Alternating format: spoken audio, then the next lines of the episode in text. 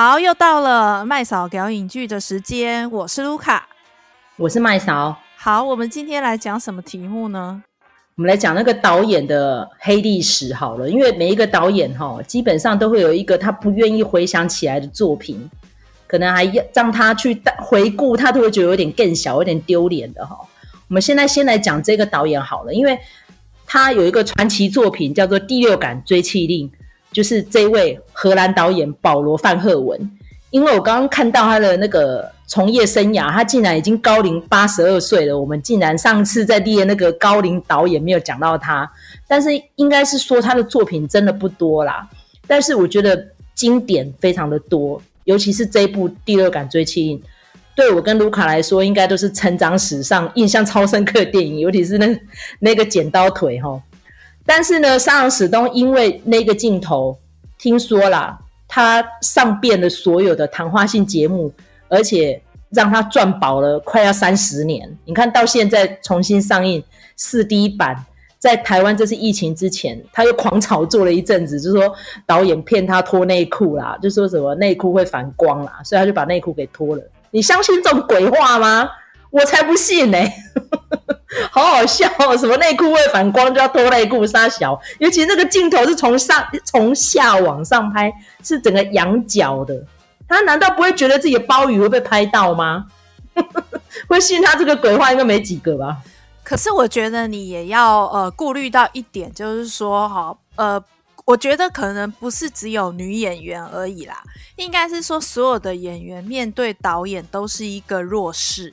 那呃，比如说像我们之前有讲到，当男人恋爱时有没有？就是导演跟这个呃男演员邱泽联手诓骗这个 徐伟宁哦。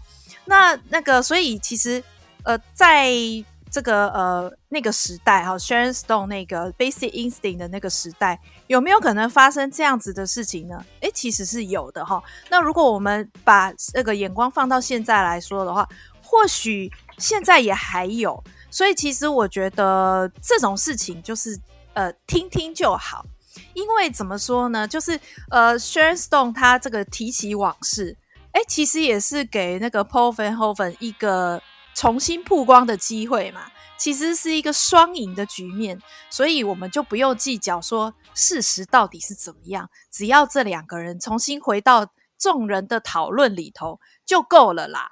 我觉得这也没有什么了不起的啦。其实你刚刚讲那一段，我就想到那个雷神索尔哈，那时候他就呃有一个专访，他就干掉那个泰高瓦提提呀。因为泰嘎那时候有跟他讲说哈，你在那个众神的黄昏的时候可以把衣服穿回去的。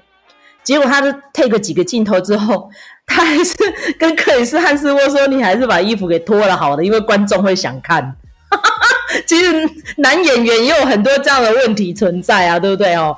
那克里斯汉斯沃，听说他真的不知道已经屌到怎么不行。他说他很希望他全身肌肉都整个都松散掉，都没有人看他要脱衣服。后想有啊，那个复仇者最前面他不是吃的跟一个猪一样，有没有？他们还在拿了一罐大啤酒，好好玩。所以我觉得，无论是女明星跟男明星，面临到导演的要求，就是照你所说的，因为导演在片场就是最大嘛。除了制片之外，但是制片的身份卸下来之后，还是要听导演去指挥，所以他能有什么意见呢？对不对？但是讲到保罗·范赫文哦，我们还是要回顾一下他的生涯史上，我觉得有部电影我是很激赏的，就是沙朗·史东的前一个作品是九零年的《Total Recall》魔鬼总动员。哦，那部电影真的让我印象超级深刻的，还记得那个三个乳房的 那个外星人吗？哈，有吗？对不对？然后再加上就是他把记忆力再。帮你找回来哦，原来原先他是呃一个探员，其实后来那样子的题材被非常多的电影重新再拿来启用，然后还拍了新版嘛，对不对？我觉得旧版新版都好好看哦，尤其当年的沙朗史东真的是辣到不行，所以后来保罗范赫文才把他 cast 进来当第六感追缉令的女主角。第六感追缉令真的没有沙朗史东就很不好看了，第一次。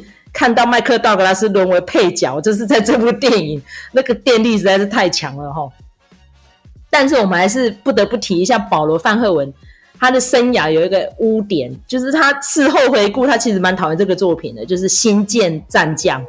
但是因为卢卡是一个呃科幻片迷啊，就让卢卡讲一下当年的星舰战将对你的意义是什么？因为刚才之前在暖身的时候，我们在讨论的时候，呃，麦嫂就说她很讨厌有一部片子哈，就是里面就是有大家打大蟑螂哈，我一听就知道是《星舰战将》，因为其实我觉得 Paul Verhoeven 他是一个很特别的导演，就是你如果以他最近我们所比较熟知的他的危险游戏的这个呃法国萧伯哈所演的这部电影来看，就知道说他的口味真的是非常的还蛮偏门的哈，而且是很重口味的。那这个他其实在那一段时间拍了很多这种片子，比如说包括像《机器战警》。其实也是属于那种呃血浆事件的啦，是很暴力、很暴力的片子。那其实呃呃有它的时代背景，就是那个时候的人都喜欢看类似这样子的东西哈。那这个话就讲到《星舰战将》，我为什么说我很喜欢？它其实是一个那个呃呃，我们说科幻三大家，大家比较知道的就是克拉克，就是《二零零一太空漫游》。的这个作者哈，然后还有艾西莫夫，就是机械公敌，是不是的那个原著者？嗯、还有那个呃郑子人作者哈。那大家比较不熟的就是这个 Robert Heinlein 老伯海莱因哦。那海莱因他的这个出身非常有趣，就是他曾经是担任那个呃美国美军，我忘记是哪一个军了的这个顾问。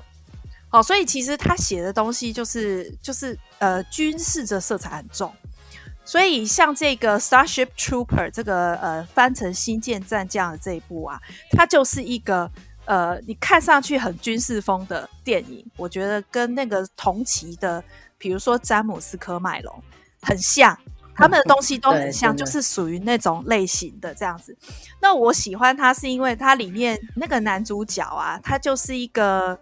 白面书生，然后呢，他有一个长得很漂亮的女朋友，结果没想到呢，他们就是一起去从军。哦，那个时代已经是非常男女平等了，那他就去从军。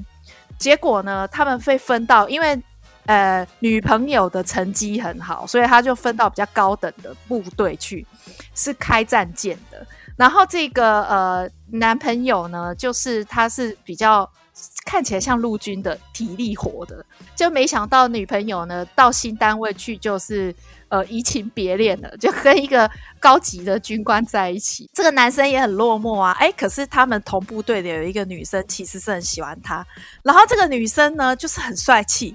他们呢因为是军队，所以大家呢男女都是混在一起洗澡的。哦，对，那一幕很。印象深刻。对，所以就说，我觉得某种程度上来说，这个或许是男女关系平等的一种呃乌托邦还是什么的吧。呃，总之我觉得这一点让我非常印象深刻。所以后来他就是打那个大蟑螂这件事情，我就觉得说就算了，就原谅他，因为这蛮恶心的哈。你想想看，那个平常。蟑螂那么一小只已经够讨人厌了，如果放大到像哥吉拉还是什么东西那么大的话，然后你打它，它就是会喷汁啊，实在太恶心了。这部片子还有一个看点很好笑，是里面有一个角色是谁呢？是 Neil Patrick Harris。对对，因为他是童星出身啊，然后他又是长得一副老脸，所以呢，他虽然就是跟里面的人一起演戏哦，呃，看起来好像。差不多大，可是如果照呃年纪推算的话，他应该是里面比较年纪小的人。不过他就是因为他就是个老脸，所以他也是一个军官还是什么之类的，就是也是长官等级的，所以就还蛮好笑的。这部片子呃，其实你你要讲看点蛮多的啦。那他这个类型其实是一个呃。呃，在我们在科幻里头讲，就是说是 B 级片的一个感觉。那刚才那个在跟麦嫂讨论的时候，也讲到有一部呃同期的电影叫做《星战毁灭者》（Mars Attack），那个其实是诶、欸、Tim Burton 的这个 锵片，哎，锵片，锵片真的是锵片。听说很多人都以为是什么呃，就是那种外星，就是那种科幻片。结果进去看看才知道，说，哎，根本就是一部锵片，就是闹的，来来闹的，然后就很不开心。但是呢，因为本人我呢，早就知道它就是一个呃，算是跟这个 B 级片致敬的一个电影哈。所以呢，我是本人是看得很开心，而且你就看到一堆很大牌的明星，然后在那边整笑。诶，你看哦，比如说像这个呃主角就是 Jack Nicholson 哦，他是一人分饰两角哦，哈，一个一个是 President。然后呢，我们上次讲的这个扭屁股的呃大婶哈，Glenn Close，她就是第一夫人。然后呃，Jack Nicholson 还有另外一个，他一人分饰二角嘛。另外一个是在那个呃 Las Vegas 开赌场的一个老板还是什么之类的。反正这里面就是非常多大咖，那个皮尔斯布勒斯男你最爱的。对呀、啊，你看还有 Michael Jack Fox，。他还在演戏的时候，你看多珍贵。对，娜塔莉波曼。对，哦、娜塔莉波曼就是 Jack Nicholson 跟 Glenn Close 的小孩，你相信吗？欸、你觉得这个 casting 这太不合理了？真的啊，Danny DeVito、Annette Bening 那都是大咖哎、欸。因为当年他有另外一个作品是票房比较厉害的，是 ID Four。啊，对，所以那时候其实大家看完 ID Four 之后，接着看 Mars Attack 都干掉要被洗，像我就是那种人，我都觉得他们是被骗进来的。因为其实我不是标准的 Tim Burton 的粉丝啦，因为他的一些黑色幽默，有时候我真的会觉得难以招架。像这部片，我就是觉得这样。虽然我很喜欢 Jack Nicholson，但是我觉得他是被恶搞，然后然后被整得很惨。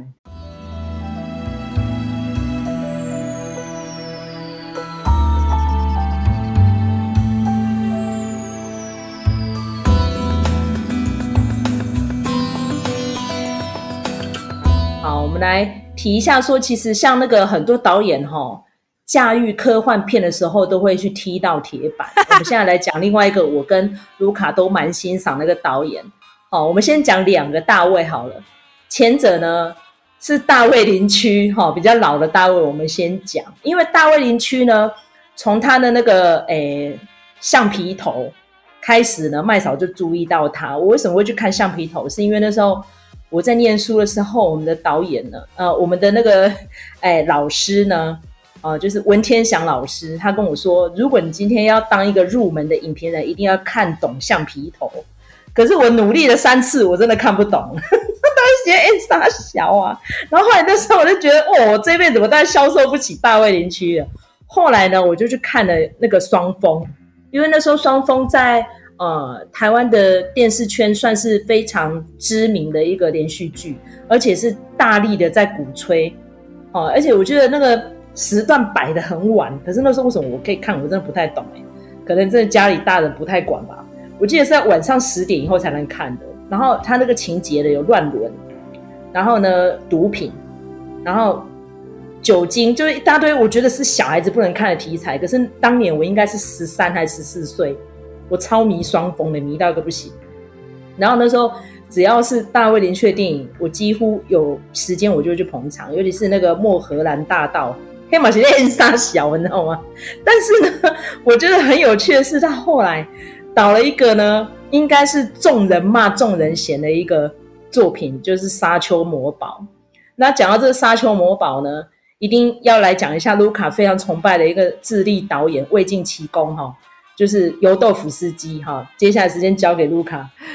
对，那个呃。这个麦嫂讲到橡皮头，让我想到哈，呃，因为我就跟麦嫂讲说，哎，其实我不太熟那个大卫林区了哈，包括那个我们以前双峰，其实我也没赶上，因为我那个时候并不是看美剧的人哈，我一直到 X 档案的那个时候，就大学之后才开始看美剧哈，所以我没有赶上那个热潮啊，我自然也就不太了解 David Lynch 他是什么风格。那后来呢，呃，最近这几年的金马影展。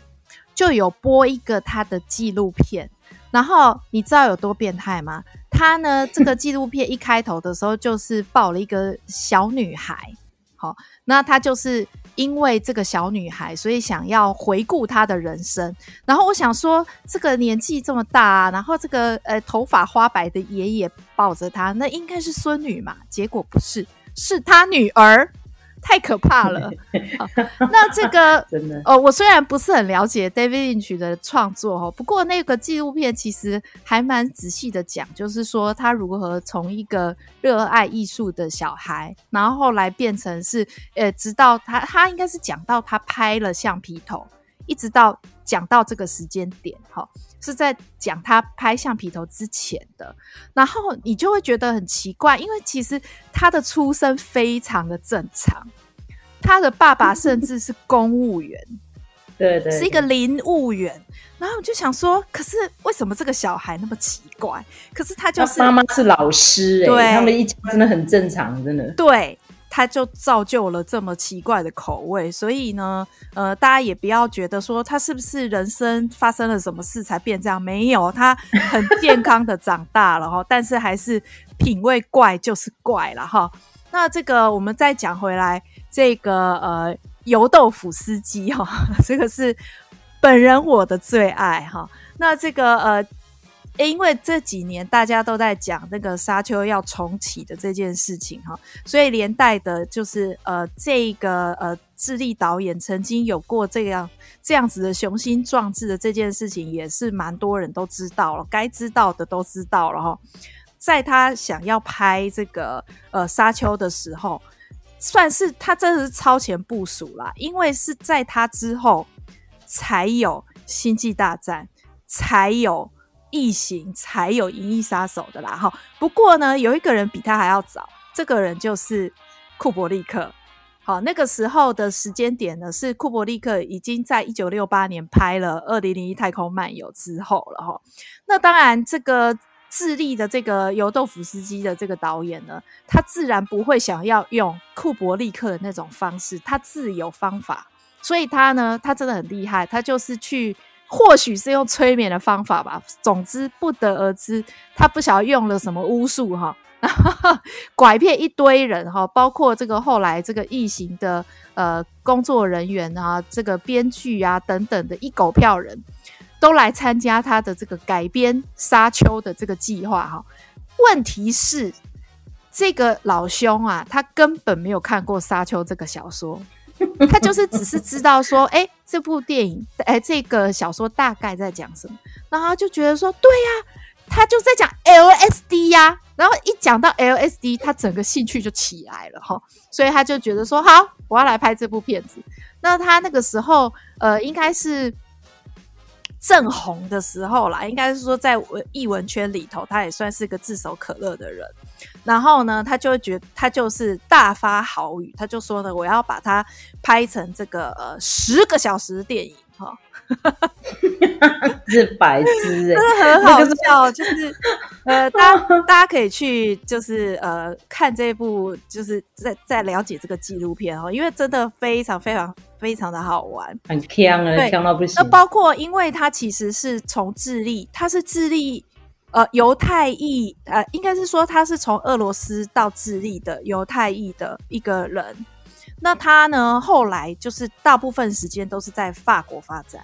所以他后来整个家族是定居在法国的，所以他那个时候就找了谁呢？他最早找的是 Mobius。那个 Mobius，我想就是如果你有在接触漫画的人，大概都知道 Mobius 是一个非常非常厉害的人，然后非常经典的人。Mobius 他后来就是影响那个呃《银翼杀手》。最后这个计划还是功亏一篑，但是他曾经开出的这么高规格的一个呃名单哦，真的是一个非常梦幻的名单。他这个名单里头最厉害的一个就是他有一个什么男爵的角色，反正就是一个呃有有权有势的反派吧。然后他就说我要找这个 Orson Wells 来演，嗯、然后甚至还有一个角色是，他就说我要找达利来演。反正他的 casting 就是非常活泼这样子，然后他想到谁就去找谁。比如说我们刚才讲说他找 Mobius，那后来呢是透过 Mobius 的关系哈，然后找到了这个 H.R. Giger，他这个后来也成为是呃，人家说是异形之父啦哈，因为整个异形的这个生物的设定全部都是呃出自他的手哈。这个名单后来呢，就是整个的让。科幻类型大爆发的一个很关键的一个案子哈。纪录片里头还有一段非常有趣的是说，尤豆夫斯基呢，他有听说，呃，即将由一个导演哈叫做 David Lynch 来这个接手这个沙丘的这个 project，然后他心里就在想说，糟了，David Lynch 呢是真的是一个可足堪重任的人，然后他觉得说他是有能力把沙丘拍好的一个导演哈。所以他就抱着一个既期待又怕受伤害的心情去电影院看了《沙丘》这部电影，就没想到呢，他看完之后开心的不得了，因为呢，很显然的，David 就是把这个《沙丘》这个这个电影给搞砸了哈。如果不是他的搞砸的话哈，我们也就没有办法这个呃之后还有这个重开机的版本哈。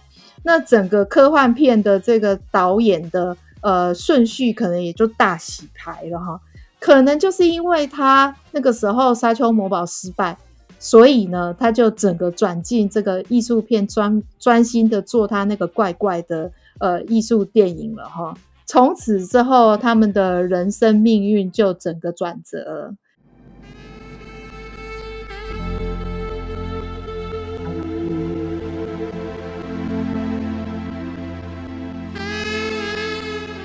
再来呢，呃，我们直接要讲到，就是说，哈，这个新版的《沙丘》啊，就是有我个人蛮欣赏的一个导演，哈，丹尼维勒纳夫啊，真的要命。好，那因为其实丹尼维勒纳夫呢，之前他操作过的电影都蛮政治类别的，操作有科幻的，就是呃，《银翼杀手》的二零四九，应该算是续篇了，哈。那《银翼杀手》呢？刚好我们讲那个旧版呢，也是另外一个导演的黑历史啦。因为当年他在推出的时候呢，非常倒霉的是卡在一个非常不好的阶段。因为那时候大家卯起来都在拍科幻类型的电影，然后因为刚刚已经讲到好几组人都在拍了嘛，比如说像刚刚提到詹姆斯科麦隆哦，他那时候《魔鬼终结者》系列超级红的嘛，更不用讲之前的，像是那个哎《Star Trek》跟《Star Wars》系列，大家票房都超级好的。然后刚好呢，那个时候，哎，雷利史考特他要操作这个《Blade Runner》，就是《银翼杀手》的时候，压力超级的大，因为他的预算一直被砍，然后他又用了一个难搞的明星，到现在呢都还很有争议哦，就是这个哈里逊福特，他也不停的在骂导演呢，我觉得他是不是可以放过他？大家都一把年纪了，有必要这样吗？哈。所以呢，当年在推出这《银翼杀手》的时候，真的是众人嫌。为什么？男女主角就已经极度不合了，因为女主角是当年的难搞女明星啦，哈。因为我们其实有安排一个系列是在讲女权史上重要的女明星，那我们也可以点名这些难搞、很不好合作的明星，就是这个西恩·杨。所以西恩·杨跟这个哈里逊·福特在电影里面那个火花就一直冒不起来，而且呢，看得出来他们是彼此互相厌恶的，然后。票房呢就非常直接的受到影响，就是超级惨赔。后来呢，《银翼杀手》是到了应该是将近快十年后才翻身的，就是在影史上的地位一直被哄抬起来。哦，那讲一下《银翼杀手》的过去吧。啊，来交给卢卡。哦，那个我其实对于《银翼杀手》的过去来不及参与哈。那个其实我觉得 Harrison Ford 他。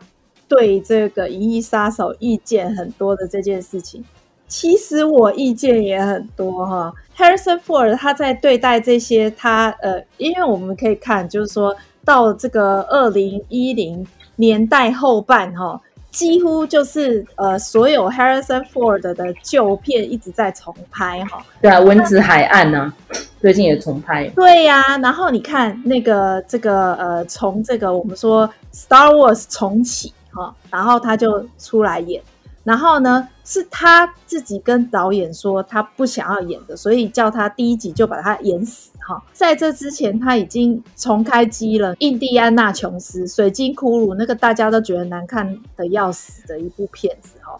但是听说他老人家居然兴趣很盎然，想还想要继续拍哈，这个就是超超奇怪的。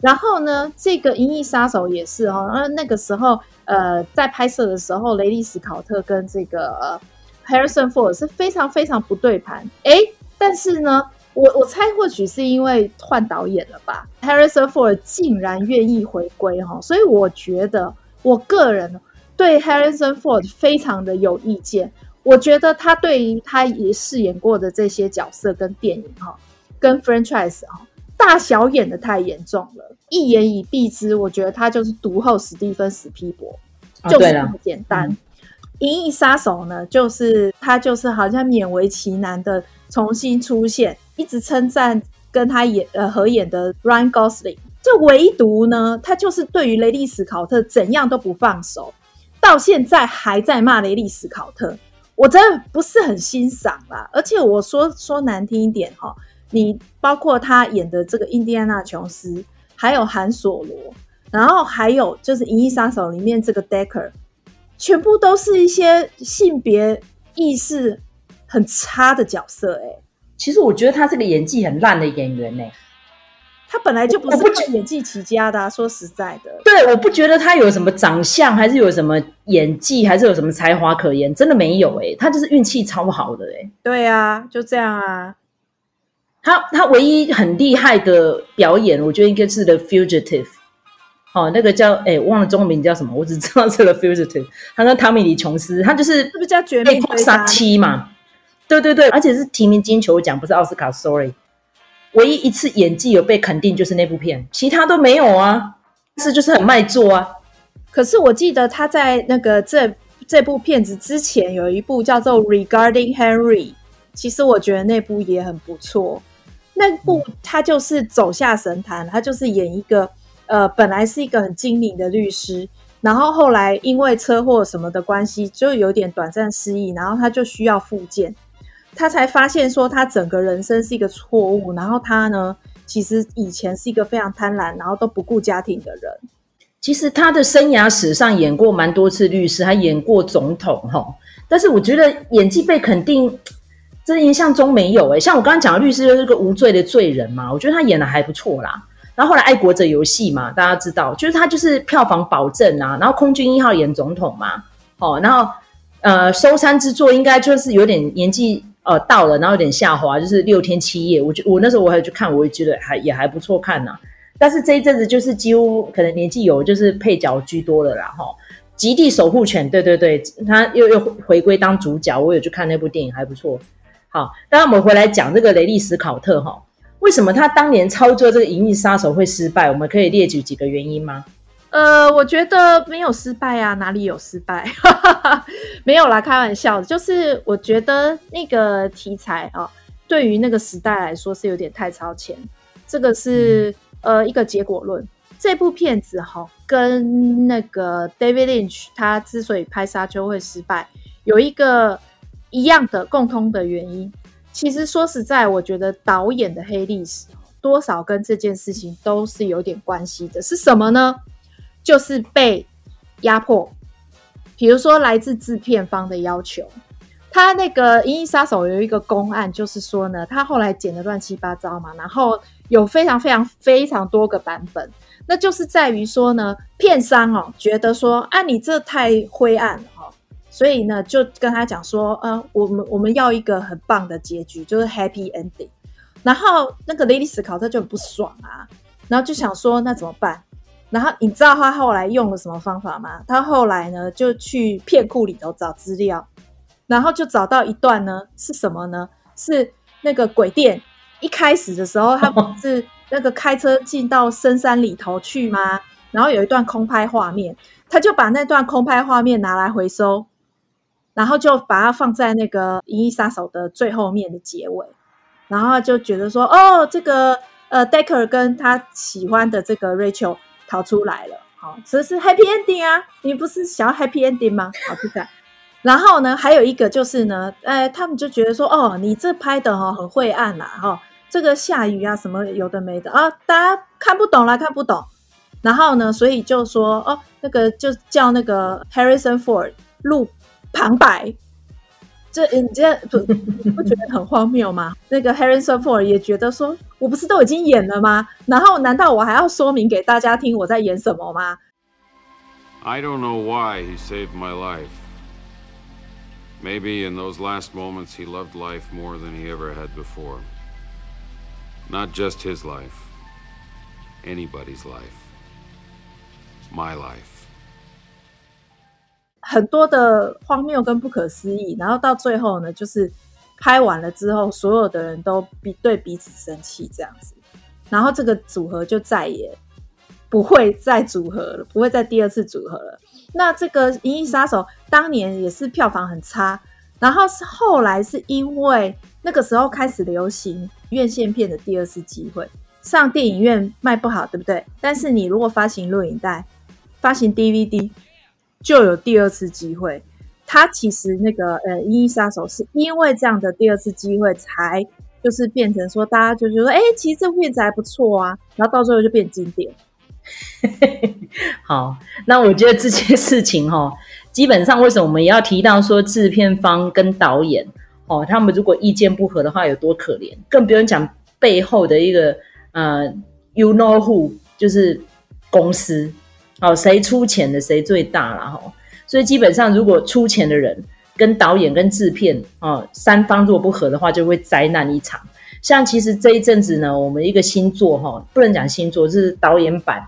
就是正义联盟，然后那时候查克·史奈德因为遇到女儿往生嘛，所以他就是持导演筒。其实他也不是闹不和，因为其实查克·史奈德那时候就是正宗人选，可是等于是他那个嗯草案不是由他完成的，是由乔斯·温登，所以才会跑出来那么多的问题存在哈。然后这时候我们就不得不讲到这个另外一个很可怜的大卫先生，就是大卫·芬奇，他的《异形》第三集。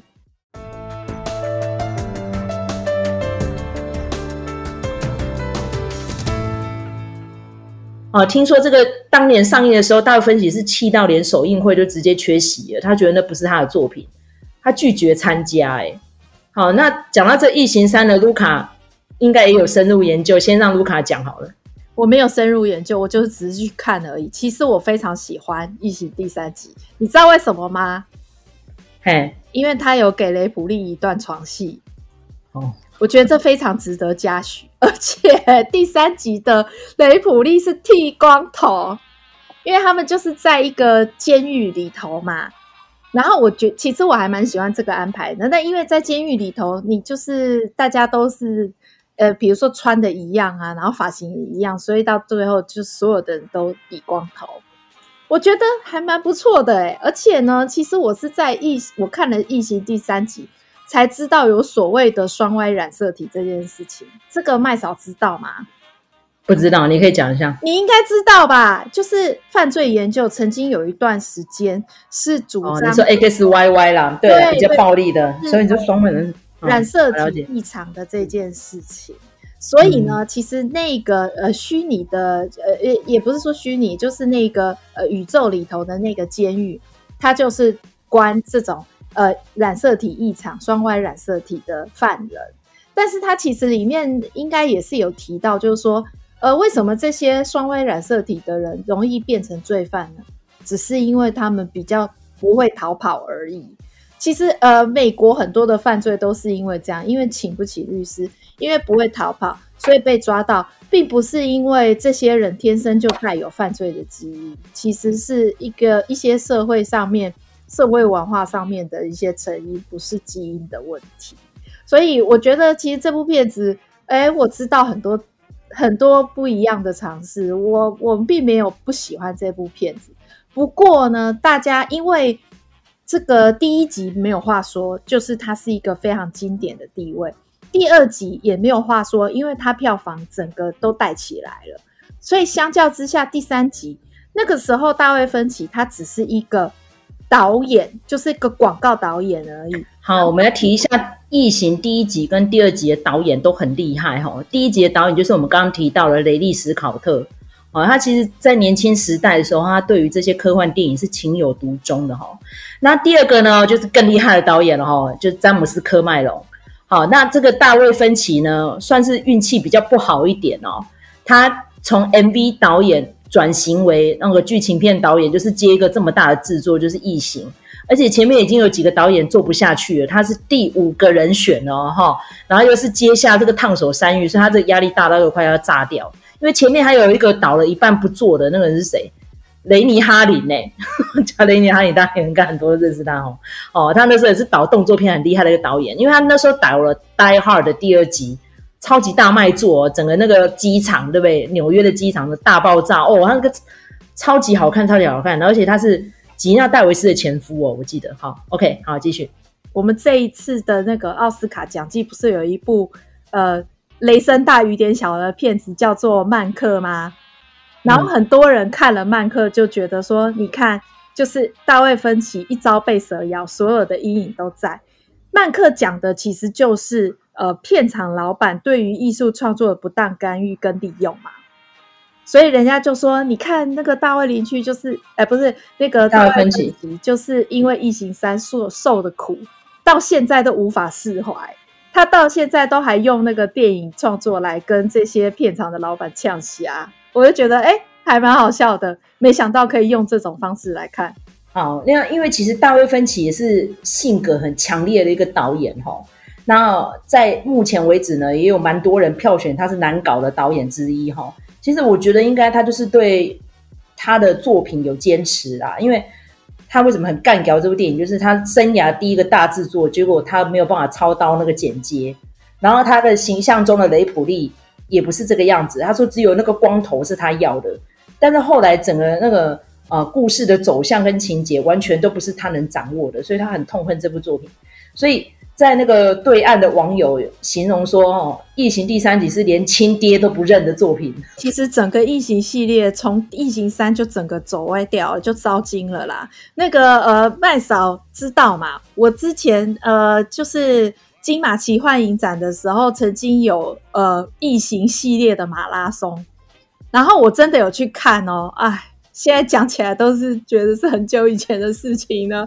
那个时候电影院还开放，哭哭。好，然后呢，就我就我就这样子哦，就是可能跟我自己的那个精神状态也有一点关系啊。就是你知道第一集的时候，就是呃，当然聚精会神，因为每一个镜头都精雕细琢嘛。好，然后第二集就整个大爆破什么的，很紧张，很紧凑，然后又有帅哥可以看，就麦麦可宾恩嘛，这个麦嫂还记得吧？嗯，然后呢，结果到了第三集之后呢，我就真的撑不住，我就是睡着，睡到就是昏，整个整个昏睡。然后第四集也是，呃，也没有看到几个镜头，所以我觉得 大家骂其实是有道理的，就是他节奏上面还是有点太闷了，这样子。其实大卫芬奇哈、哦，他在掌握节奏上面，我觉得一直都有一些问题存在，耶，就是。他的作品不会让你觉得一气呵成，可是詹姆斯·科麦隆就是控制的很好。